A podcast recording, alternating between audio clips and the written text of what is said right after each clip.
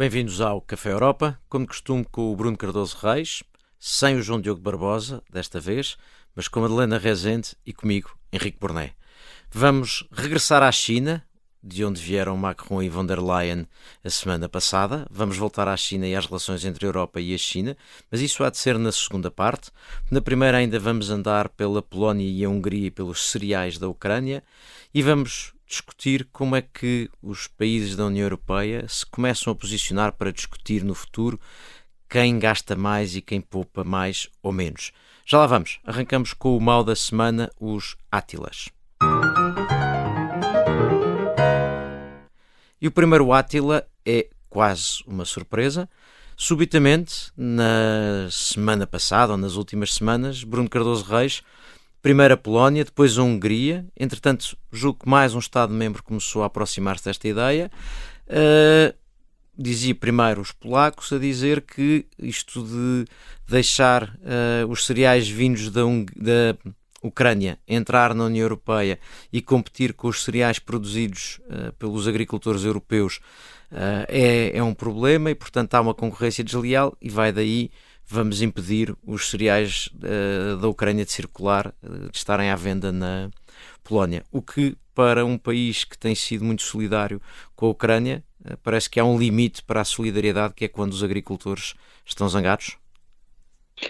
Sim, e aí, enfim, a Madalena pode falar com mais propriedade, uma vez que estuda bastante a realidade política uh, polaca, mas enfim, é, é, mais, é bastante conhecido que uma das bases de apoio do, do atual partido, enfim, do governo, é? do, uh, do, partido, deste partido conservador, enfim, de, uh, com origem no solidariedade, mas bastante conservador, nacionalista, católico, etc. Mas uma das bases é realmente um eleitorado mais, mais rural, não é? E também, uh, não só mais rural, mas ligado às atividades agrícolas, ligado à agricultura, e, portanto, isso certamente ajuda a explicar as coisas.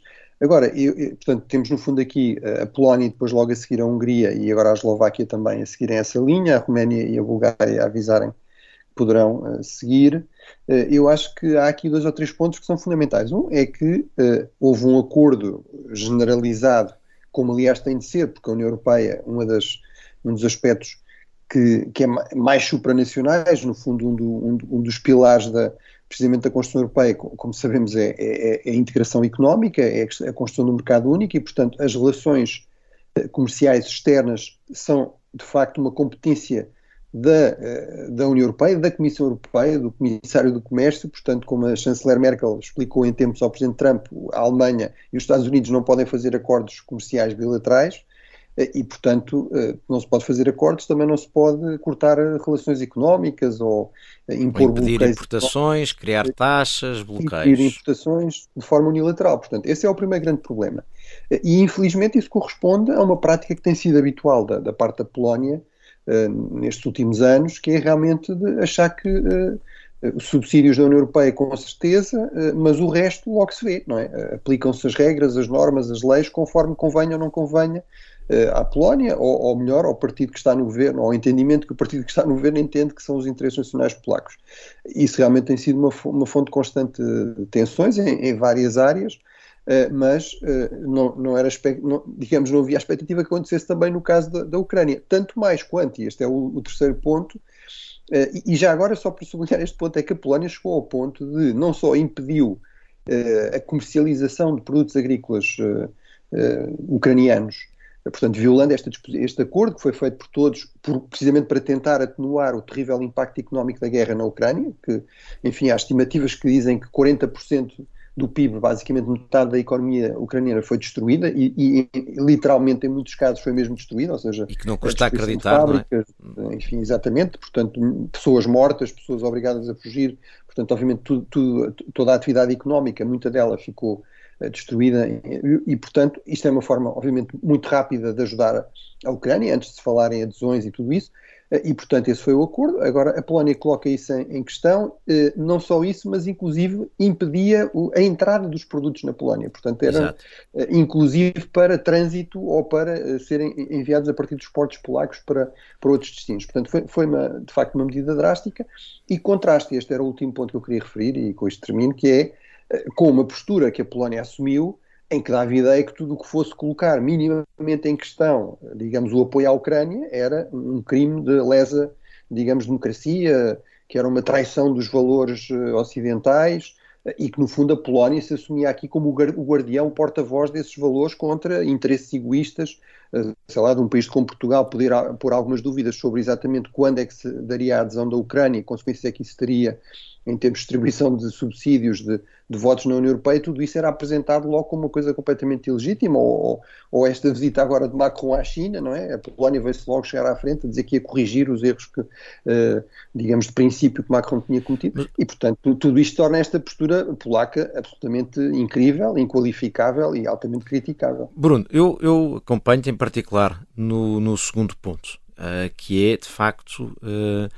para alguém ou para um país que, como tu dizias, tem passado o último ano a reagir de forma muito agressiva a qualquer uh, Estado-membro que ponha em causa qualquer tipo de apoio à Ucrânia, é muito difícil aceitar que subitamente, porque tem ali um problema uh, interno, resolve rever as suas posições. Bom, porque então se calhar eh, daqui a seguir temos que perceber Orban e depois temos que perceber uma quantidade uh, de argumentos internos. Isto dito, há aqui duas questões que me parecem merecer a discussão. Um, assim como nós estávamos preocupados com o efeito da guerra ou das respostas à guerra no preço da energia e procurou-se encontrar soluções para atenuar o impacto que teria que ter o aumento do preço da energia por força das sanções, não me parece possível ignorar, se queremos manter o apoio, ignorar que algumas partes da sociedade europeia sintam que estão a ser diretamente prejudicadas. E, portanto,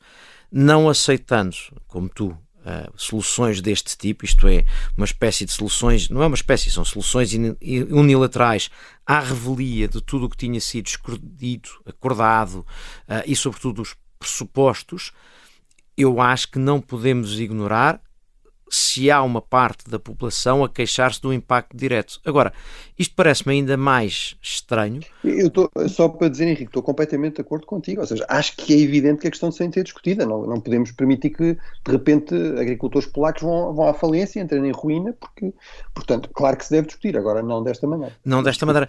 A outra questão uh, que eu estava a querer uh, trazer era, ainda por cima, quando uma das questões que se colocava com os cereais da Ucrânia era a falta que eles faziam no resto do mundo. E, portanto, não tanto na Europa, ou não tanto abaixo baixo custo, o que era importante era fazê-los chegar ao outro lado.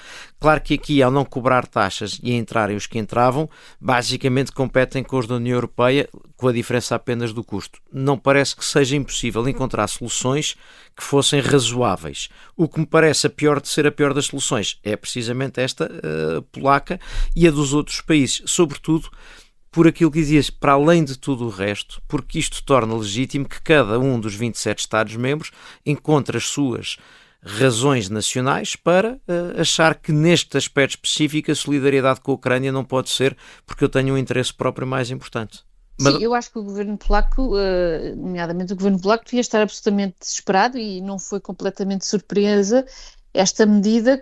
Aliás, a visita uh, de Zelensky a Varsóvia aqui há umas semanas já foi uma tentativa de aplacar uh, a raiva dos, dos, uh, dos, agricultores polacos, que para além de, enfim, uh, serem conhecidos por uma atitude política muito transacional, ou seja, eles votam em quem lhes dão, em quem lhes dá mais, mais vantagens económicas, e, essa tem sido a grande base do sucesso do, do Lei e Justiça, Uh, também são muitos, não é? Porque de facto a Polónia não, não, uh, não sofreu a nacionalização da, da, agricultura como os outros países da Europa Central durante os anos 50. Uh, ah, portanto, a transição e a entrada para a democracia veio dar ainda mais vantagens a este, a este grupo económico que, que, fazia, enfim, em 89 cerca de 25% da população e, portanto, eles estão habituados, de facto, a serem completamente protegidos. E, e, e portanto, esta, esta,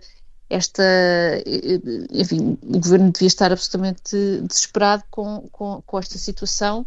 E, e, só isso explica uma medida, uma medida, deste género, apesar de sabermos que, que, o governo é muito nacionalista, mas o seu alinhamento com, com, com Kiev não, não está, obviamente, no seu essencial, posto em causa Uh, mas obviamente que houve aqui também, provavelmente, enfim, não, não estando aqui a, a, defender o governo polaco ou húngaro ou eslovaco, uh, mas houve provavelmente aqui falta de, falta de intervenção por parte de Bruxelas, penso eu, porque uh, esta negociação feita desta forma Uh, enfim, é, é, traz, traz, a maior, é, traz a pior das imagens à Europa também, não é? No limite pode estar aqui também em causa isso, isto é, uma tentativa destes governos de conseguirem ir buscar a Bruxelas dinheiro, nomeadamente algum dinheiro que ainda não tem Uh, não lhes tem sido transferido por causa das questões de Estado de Direito e tentar com isso ir fazer chegar mais dinheiro dizendo que é para, para, compensar agricultores.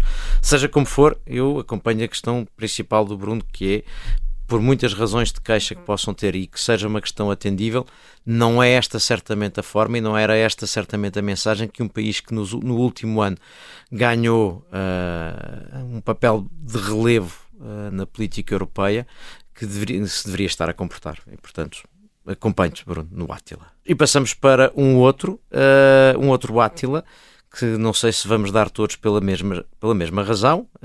eu começo eu por dar Uh, Soube-se há dias que uh, o governo alemão fez circular um non-paper, que é uma daquelas coisas que há em Bruxelas, são documentos que não são documentos, mas que são documentos, uh, sobre a posição da Alemanha e das preocupações da Alemanha em relação ao que venha a ser a revisão das, das regras da governação da zona euro, aquilo a que temos habitualmente que se chama o Pacto de Estabilidade e Crescimento.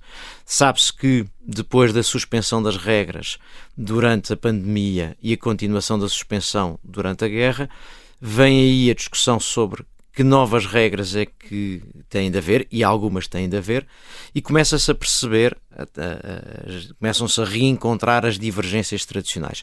No caso concreto, a Alemanha veio dizer que estava preocupada com aquilo que será a proposta da Comissão Europeia. A Comissão Europeia aparentemente quer uh, uma solução em que vai negociando com cada país a redução do déficit e da dívida pública à velocidade a que os países consigam fazê-lo, de uma maneira pensada e desenhada para cada Estado-membro. E os alemães dizem tudo isso está muito bem, mas tem que haver algumas regras base, entre elas, por exemplo, quem tiver uma dívida pública de mais de 60% tem que se comprometer a descer pelo menos 1% ao ano. Uh, depois, enfim, ainda admitem exceção para investimentos que sejam feitos com os PRR e outros que tais. Para mim, a discussão o Átila aqui é para a falta de discussão deste tema em vários países, a começar por Portugal. Uh, se nós notarmos aqui há, há, semanas, quando se estava a olhar para as eleições na Finlândia, uma das razões que fez os eleitores finlandeses votarem como votaram não foi a NATO, isso não estava em causa, não foi não foram as danças da ex-primeira-ministra finlandesa, foi a questão da dívida pública e do déficit. Na cabeça dos finlandeses, o aumento da despesa pública era problemático e isso foi uma razão que os fez votar como votaram. Bom, eh, não há comparação entre a situação da dívida pública e do déficit finlandês comparado com países como, por exemplo, Portugal ou Itália ou mesmo França. E, portanto, eu antecipo que vamos ter uma discussão. E há aqui duas questões, e aqui é o Átila, há duas questões que se aproximam. Uma é a razão e a explicação para o sentido uh, de voto ou de posicionamento de alguns Estados-membros começa a ficar à vista. Estou a pensar, como dizia, na Finlândia, mas também vai acontecer na Alemanha, porque a Alemanha tem uma coligação em que está um partido liberal que não vai aceitar com facilidade soluções muito facilitistas, uh, passa a aparente redundância, mas depois também há países como Portugal ou Espanha, por exemplo, que já tem andado, o primeiro-ministro espanhol tem andado a circular pelas capitais europeias, foi a Roma tentar convencer os italianos a alinharem consigo para que se possa gastar mais e que se tenha que reduzir menos. Eu acho que esta discussão vai ser importante e suspeito que mais uma vez não vai ser feita ou não vai ser muito acompanhada em Portugal. E essa é a segunda parte do meu Átila. Bruno, tu tinhas aqui um, uma preocupação também. É, Sim, eh, quer dizer, por um lado, muito eh, a concordar com, com o destaque deste eh, na questão da, das eleições da Finlândia, ou seja, em Portugal falou-se um bocadinho, e eu acho que é natural, compreensível, tendo em conta as circunstâncias de ser tão próximo da, da adesão da, da, Finlândia à NATO, mas no fundo, e percebendo-se que houve uma mudança da, da esquerda para, para a direita, enfim, se haveria aqui alguma mudança, alguma alteração, mas de facto não, a esse nível não. todos os partidos, basicamente com, significativos no Parlamento, até o partido mais à esquerda, que está alinhado com o Bloco de Esquerda, por exemplo, no Parlamento Europeu, todos eles apoiam a, adesão à NATO como, como indispensável para, para a defesa da, da Finlândia face ao, à crescente agressividade uh, russa. Agora, uh, como tu dizias, pelo aquilo que se percebe, enfim, de, de, de lendo as análises, enfim, de, analistas finlandeses e de outros analistas internacionais, realmente o grande fator, a grande questão terá sido a preocupação com a economia, numa eleição realmente muito disputada, até houve este paradoxo que a a, jovem primeira-ministra, enfim, que deu todas aquelas, algumas controvérsias, enfim, por dançar, enfim, não, não, em público, mas por aparecer imagens em público dela a dançar, ou coisa do género. Na verdade, ela até ganhou uh, votos e ganhou uh, deputados, agora ainda assim ficou em terceiro lugar. Os três primeiros partidos ficaram praticamente a 1% de diferença uns dos outros. Uh, e, uh, e, acabou por perder, no fundo, para uma coligação de direita, liderado pelo Partido da Coligação Nacional, e que realmente o grande trunfo que tinha, pelo que se percebia, era um antigo Ministro das Finanças, o atual líder, uh, e no fundo esta ideia, esta agenda de que é preciso olhar com muito mais atenção para, novamente, para a questão da economia, para a questão da dívida, e portanto, eu estou inteiramente de acordo, acho que em relação à União Europeia, esta mudança na Finlândia poderá ter algum impacto, reforçar um bocadinho mais este clube aqui de países mais austeros. A Finlândia nunca foi, mesmo governada pela esquerda, propriamente um campeão do despesismo, mas em, apesar de tudo em termos relativos, eh, obviamente vai pesar mais nessa coligação eh, de países mais austeros. Acho que apesar de tudo, como tu dizias, eh, mesmo a própria Alemanha já deu vários sinais ao longo dos tempos de que fez alguma autocrítica em relação à gestão da crise enfim, da crise do euro, da crise das dívidas, da crise financeira de 2011, uh, e, uh, e que, portanto, está disposta a mostrar mais flexibilidade um, ehm, e, e, portanto, a aceitar que houve ali alguns, alguns erros, digamos, não só do, do, outro lado, mas também do lado mais austeritário. Agora, eu acho que é realmente fundamental uh, ter a noção que esse debate está a acontecer, que essa pressão está a crescer eh, e que, é, é, portanto, é indispensável que eh, Portugal não fique à espera do resultado, não é? Se tem algum interesse neste debate, como em geral nos debates na União Europeia, é uma das coisas que por vezes critica em relação uh, ao debate português, enfim, há duas coisas que eu critico, uma que tu criticas até muito mais, Henrique, há, há mais tempo, que é esta ideia de que as pessoas uh, falam da Europa como sendo uma coisa externa e, e, portanto, preocupam-se com a política e se interna, sem ter a, a, noção que, para questões absolutamente centrais da nossa vida todos os dias, da nossa economia, da, eh, muitas das decisões cruciais já são tomadas em Bruxelas e, portanto, Portugal tem de se envolver e a opinião pública deveria interessar-se por essas questões, não, não por tenha, enfim, eh, preocupações com a teoria da, das relações internacionais ou com com a integração europeia como uma grande utopia, mas por questões até práticas, não é? Decisões económicas das empresas. Bruno, de, só, só para te acelerar, para, para, pedir Sim, à Madalena. Pronto, e, portanto, para, claro, claro, para terminar, uh, esse é um ponto. O, o, segundo ponto é que eu acho que Portugal, em termos da sua política externa, da sua política europeia, não, quer dizer, tem todos os argumentos, é, um, é uma das grandes mais-valias estar na União Europeia, é, é, estar à mesa e ter a possibilidade de influenciar a agenda e de propor, fazer propostas, ter ideias próprias, e para isso é indispensável, para isso ser possível, é indispensável, mesmo para grandes países como a Alemanha, ainda mais para países como Portugal, apostar em criar algumas coligações de países com, com ideias e interesses convergentes. Madalena. Sim, eu, eu, por um lado, enfim, lamentar um pouco esta, esta este, este, radicalismo deste, deste non-paper alemão, ou seja, isto é de facto escrito pela mão do, do, do Ministro das Finanças, Christian Lindner, que é um dos, enfim, uh, uh, liberais económicos mais radicais, e que não dá qualquer exceção a este procedimento de, por déficit excessivo. E nós já vimos este filme, não é? Ou seja, apesar de eu concordar que uh, aqui em Portugal há, há, há demasiada enfim, complacência em relação, em relação a esta uh, à proposta da, da, Comissão, achando que esta proposta da Comissão irá ser de facto muito uh, bem sucedida e, e, estamos aqui a ver, uh, digamos, outra vez os frugais a formar um bloco com a Alemanha. É verdade que esta abordagem de, de, de tamanho único para a redução da dívida é, é, um bocado mais do mesmo, não é? Não, não se aprendeu nada, uh, em relação, uh, enfim, à crise, à crise da dívida soberana que, que que, que, que, nos provocou tantas, tantos problemas. Mas, mas convinha uh, também que nós aprendêamos, uh, nós, nós, também podemos aprender um pouco. Não Sim, chegar onde seja, chegámos. Com certeza, com certeza. Mas a única exceção feita e a única concordância de, de Lindner com a Comissão ser ser os incentivos uh, com, com, a proteção do clima e a digitalização parece-me um bocadinho exagerado, não é? Vamos. Portanto, uh, acho que, este, acho que este, este, este debate está aqui enfim, um bocadinho extremado, pelo menos nesta altura. E está, uh, está só... com certeza tem, tem, que se pôr em campo, claro. Está, está, só, está, só no, está só no começo, eles vão continuar a discuti-lo e nós também, de certeza absoluta.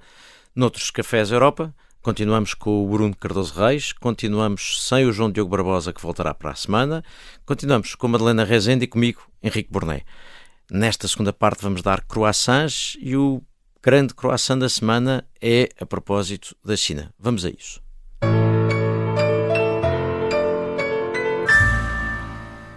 Não vamos reeditar o duelo macronistas von der Leyenistas da semana passada, pelo menos não nos mesmos termos, mas vamos voltar, Madalena Rezende, à discussão e à discussão sobre eh, qual é o posicionamento europeu mais correto neste tema. E se percebo o teu croissant eh, Von der Leyen voltou da China, foi ao Parlamento Europeu dizer o que pensa e parece que está a ver melhor as coisas do que Macron, que entretanto anda entretido a tentar ultrapassar as guerras em França.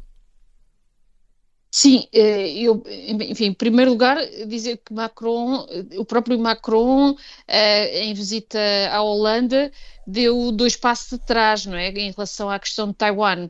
Uh, no fundo teve que um pouco desdizer, aliás, a, a, a, crise interna no, Ministro, no Ministério dos Negócios Estrangeiros em, uh, em Paris deve ter sido tão, tão, tão má que, ele, que, ele, que, que, o debriefing foi cancelado, o debriefing da, da sua visita. Portanto, Macron foi de facto, enfim, reveu em parte a sua posição, mas von der Leyen, penso eu, está a marcar mais pontos, nomeadamente hoje no Parlamento Europeu, em que de forma muito consistente pediu, uh, pediu a paz e a estabilidade no, nos estreitos de Taiwan uh, e, e, reafirmando que, que, que, a Europa está contra uh, a mudança do status quo unilateral. E, portanto, por outro lado, apesar desta revisão parcial que Macron Uh, fez no, no, fim da sua entrevista, no no fim da, sua, na, da sua visita e depois na entrevista com o político, ele, uh, por, uh, enfim, no, seu, no seu discurso ontem na televisão, voltou a, a, reafirmar o desejo de que a Europa se mantenha independente dos Estados Unidos. E aqui também talvez nos dê algumas pistas de, de, de, enfim, das razões pelas, pelas quais uh, andou a, a, martelar tanto neste tema, uh, dizendo que a disciplina fiscal francesa é um garante uh, da independência francesa em relação aos poderes estrangeiros. Aqui talvez também tentando tirar algum algumas, alguns dos argumentos da extrema-direita e da extrema-esquerda francesa em relação à posição uh, de Paris uh, face aos Estados Unidos. Uh, enfim, mas continua, do meu ponto de vista, a carregar numa tecla errada. Eu, eu vou-te acompanhar, mas antes disso, Bruno, porque tenho ideia que tu não, achas que não. Ver, sim, estava a ver aqui uma agência noticiosa credível, que acho eu que é um bocadinho mais credível que o político, diria eu, que é a agência France Press, que diz literalmente em relação ao que Macron disse uh, nos, nos, Países Baixos, Macron mantém a sua posição em relação a Taiwan sem mudanças. Portanto, acho que é isso. Ele voltou a dizer aquilo que disse na China, que é não deve haver mudanças no Estatuto de Taiwan, não deve haver mudanças unilaterais no Estatuto de Taiwan, isso uh, provocaria uma escalada que não interessa a ninguém, uh, menos ainda à, à Europa no contexto da guerra. Eu acho que onde Macron falhou na, na China foi, uh, de facto, não ter deixado claro que nada daquilo que ele disse significava uh, estabelecer uma equivalência entre os Estados Unidos e a China. Ora, aí é que está. Realmente Exato. há momentos, uh, há declarações em que quase parece isso, não é? Portanto, nós não vamos ser vassalos nem da China, nem dos Estados Unidos.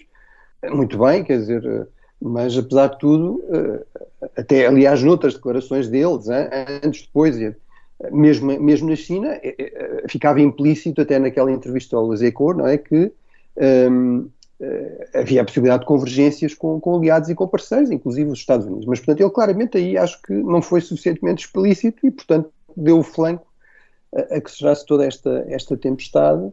Um, agora, acho que, enfim, eh, eu continuo a, a, achar que há aqui uma questão para mim de princípio, que não cabe, de facto, à, à Presidente da Comissão assumir eh, posições na política externa que estão em completo choque com o Estado importante eh, da União Europeia, mesmo que eu esteja de acordo com, no essencial com o que a Presidente da Comissão diz e mesmo que eu esteja em completo desacordo com o que o Estado diz. Mas, mas, Portanto, mas é, é, é, aí, Bruno. É do princípio, não é? Bruno, é, é, é aí que eu queria entrar. Desculpa, uhum. voltando, voltando aqui, porque eu acho que há aqui três discussões.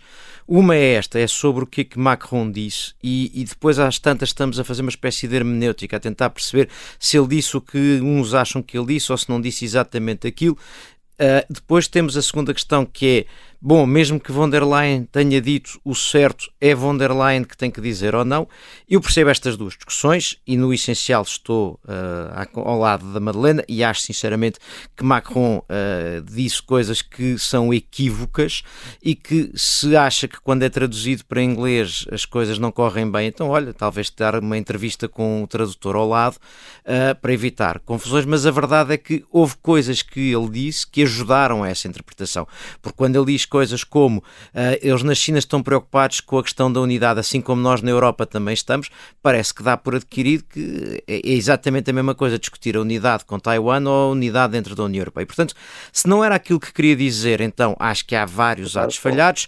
Se era aquilo... Acho que é evidente que é isso que ele não queria, ele não oh, queria dizer isso. Não, é? pronto, não, exato, não, como é evidente. Eu, não, eu não, não, tenho em conta o Macron num, num deslocado Com certeza. que quer promover a guerra entre, entre oh, a invasão de Taiwan. Evidentemente. Dizer, apesar de tudo, tu, tu, tu lês passagens do político, dizer, tu lês passagens do Macron e pensas isto se calhar podia ter sido melhor, melhor dito, mas lês passagens do político e depois citações na imprensa eh, anglo-saxónica, para usar o termo que os golistas gostam de utilizar, eh, eh, como se ele tivesse de facto a incentivar a China a invadir Taiwan e tu pensas, apesar de tudo, quer dizer. Sim, não foi eh, isso. Aí estamos de acordo. não terá sido isso que ele disse, não, nem, mas nem foi, dizer, nem... Mas foi equívoco, parece-me, sobretudo nisso, e, e aí tu, tu referias, que eu acho que é o grande problema. Foi equívoco nesta ideia de que parece que na cabeça de Macron é possível haver uma espécie de terceira via.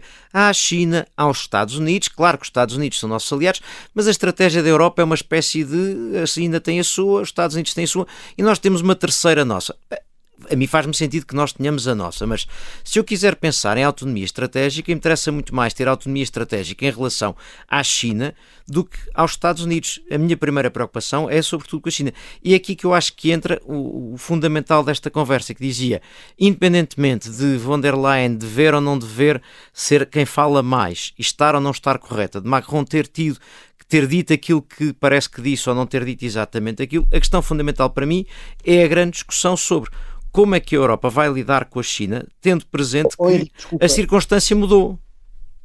Sim, tudo bem, acho que isso é, é tens toda a razão, mas só, só aqui um, um, ponto também de precisão, que é, eu fui ver depois com mais cuidado as declarações da, da, da Ursula von der Leyen e também acho que em relação a ela se exagerou e se criou esta ideia de que ela estava a fazer oposição ao presidente Macron. Portanto, acho que também não se pode ler isso nas palavras da. Não, até porque ela falou antes, eu, eu acho que ela marcou território. Eu acho que não foi. Exatamente. Ela falou antes, quis marcar. Foi claríssima. Ela oito, é oito dias antes, mas, esperando, mas qual esperando é que ela não tem território. É, é que na medida em que ela marcou território está mal, mas eu não me parece que, possa, que essa interpretação possa ser dada como adquirida. Oh, oh, oh Bruno, ela, ela, esta semana foi, foi ao Parlamento Europeu.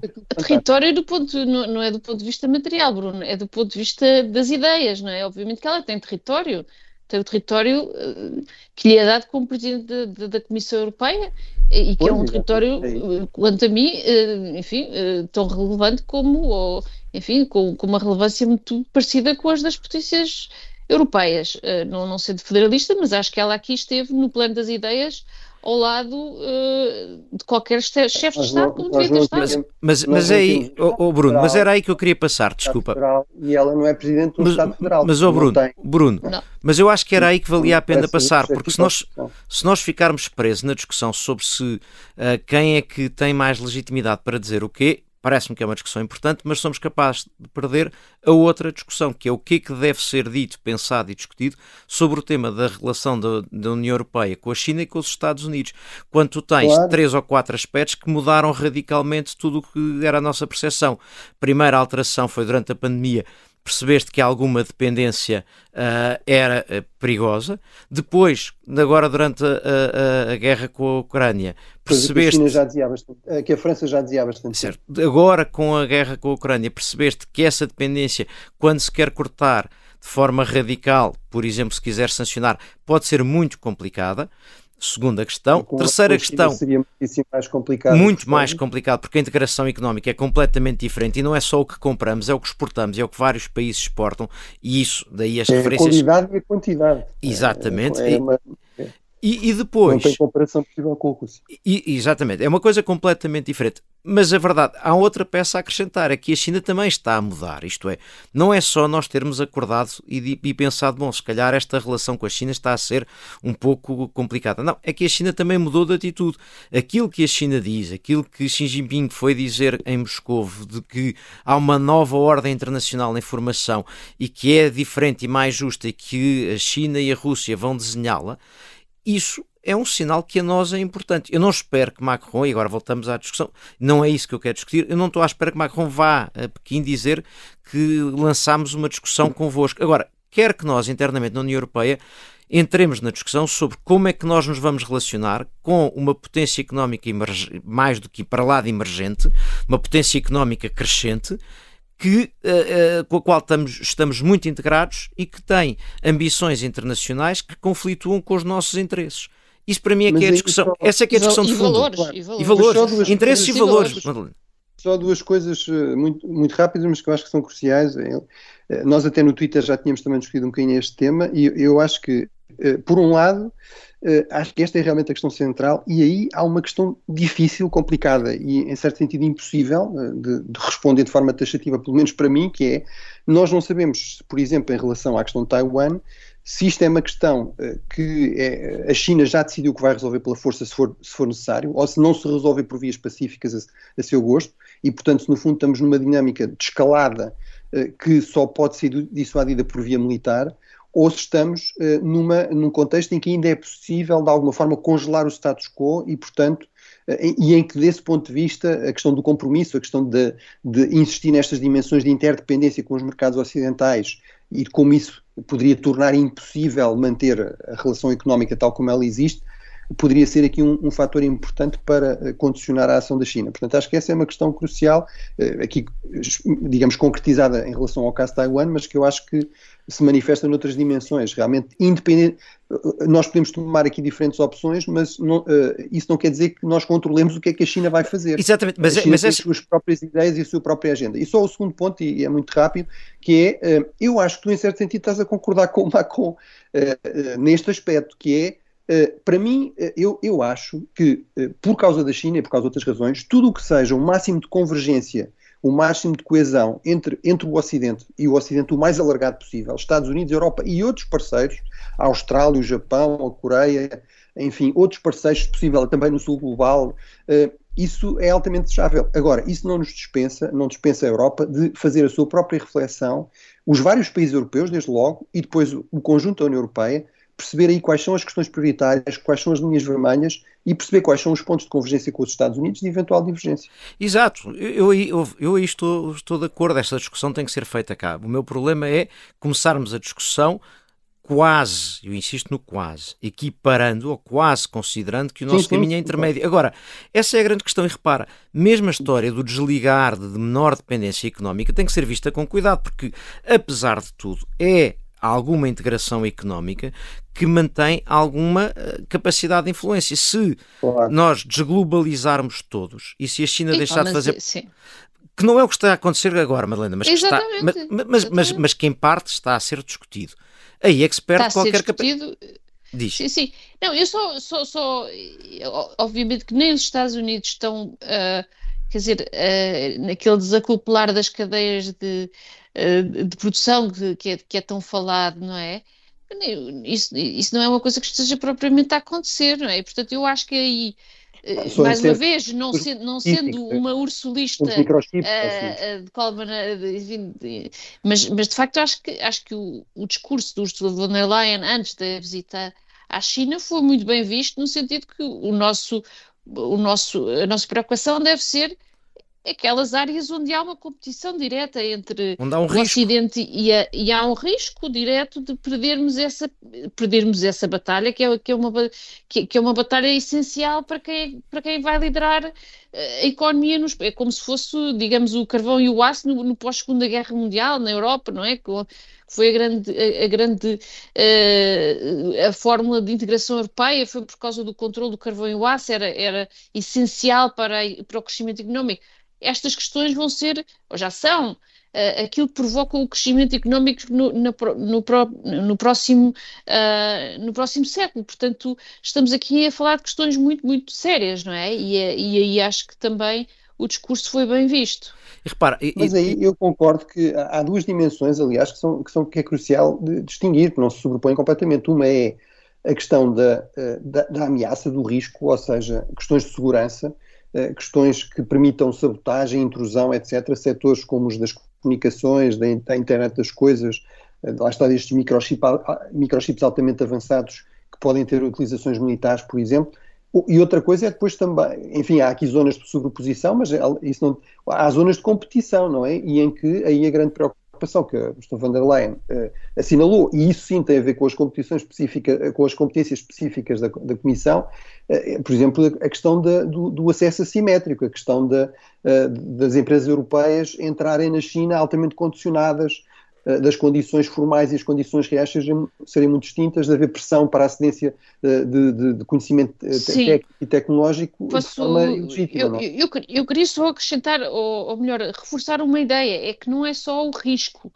é também estarmos aqui em competição direta pela, pelo, pelo, pelo controle do, do, da, da, inteligência artificial de, e dos microchips que tornam, que tornam esse, esse desenvolvimento possível em, no qual o, o, Ocidente ainda tem uma pequena, uma pequena margem de, de vantagem, mas onde a China faz uh, espionagem industrial à mais alta escala uh, há, há, muitos anos, e, e, e, é aqui que os Estados Unidos estão a querer proteger uh, a sua vantagem e, a, e, estão a tentar recrutar a Europa de forma muito ativa, com, com, com novos grupos de trabalho em relação Só. a estas questões uh, e que são, de facto, o cutting edge da, da, da economia uh, mundial e, e, quem controlar isso vai controlar uh, o crescimento económico nos próximos anos. Portanto, é isto que também está em causa neste, nesta relação com a China. Só e na relação América-Europa-América. Só, um, só um comentário antes de passarmos para o próximo prémio, para acrescentar a isso, que é, enquanto tivermos alguma integração, ou esta integração, talvez ser exigente com o papel da China, com ou sem sucesso, mas pelo menos ir sendo. Uhum. Uh, e isto dito, vamos aos Dijsselbloem, ou pelo menos ao. One cannot spend all the money in alcohol and women and then ask for help. Sendo que, Bruno Cardoso Reis, não mudamos radicalmente de tema, porque agora trazemos é mais um elemento à conversa.